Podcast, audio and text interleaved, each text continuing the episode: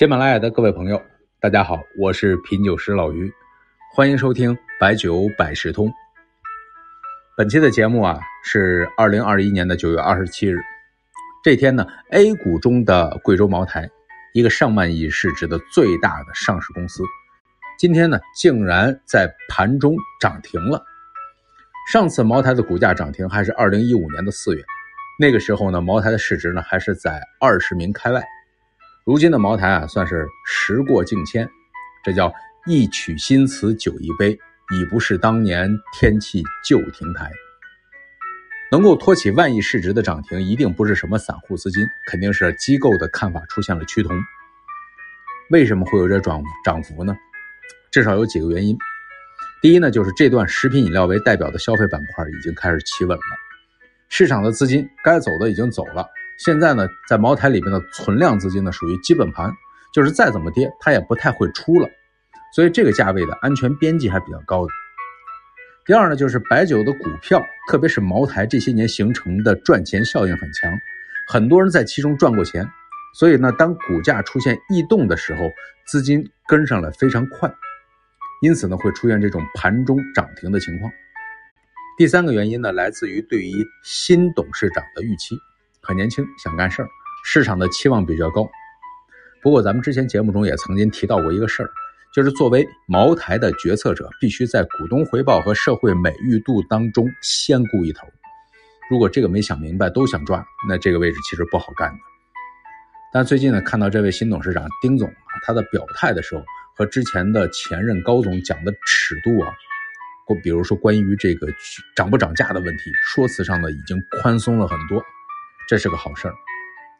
另外呢，茅台很多的商超经销商严格的执行私贸换瓶拆箱的操作，这个确实呢，在当下呢，提高了茅台的开瓶率。我看咱们小群里边还有听众提到自己买了很多私贸的茅台，然后呢，灌到坛子里边进行封存。这些呢，确实对于茅台的只藏不喝起到了一定的抑制，这肯定对于茅台的长期发展是有好处的。开瓶率越高，基础人群越多，不仅仅是普茅的销售，因为普茅也不愁销售，而是对于系列酒、纪念酒、高端酒这些销售起到了一定的牵引作用。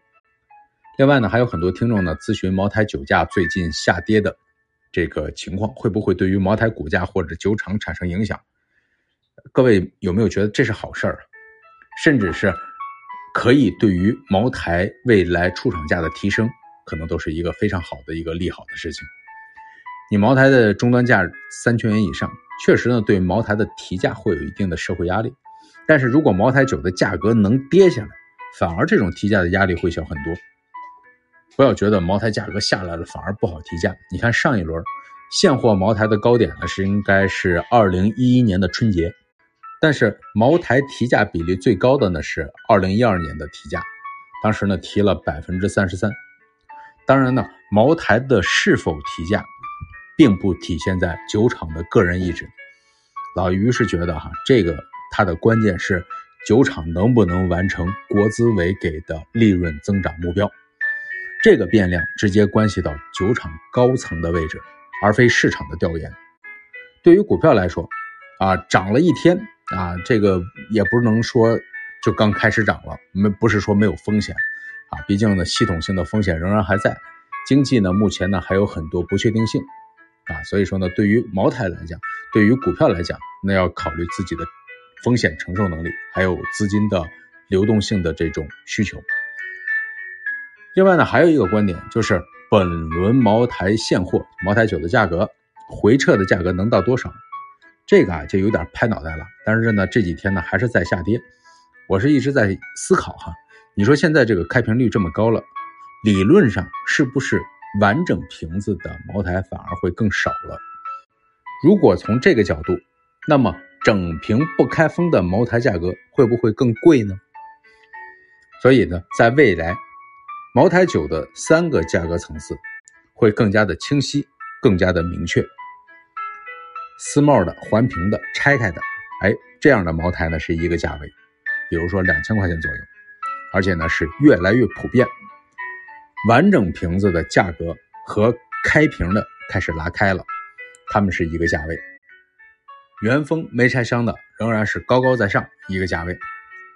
哎呀，你说一个茅台酒这么多种价位，这个复杂性真的是让外围的消费者啊脑袋都大了，发愁了。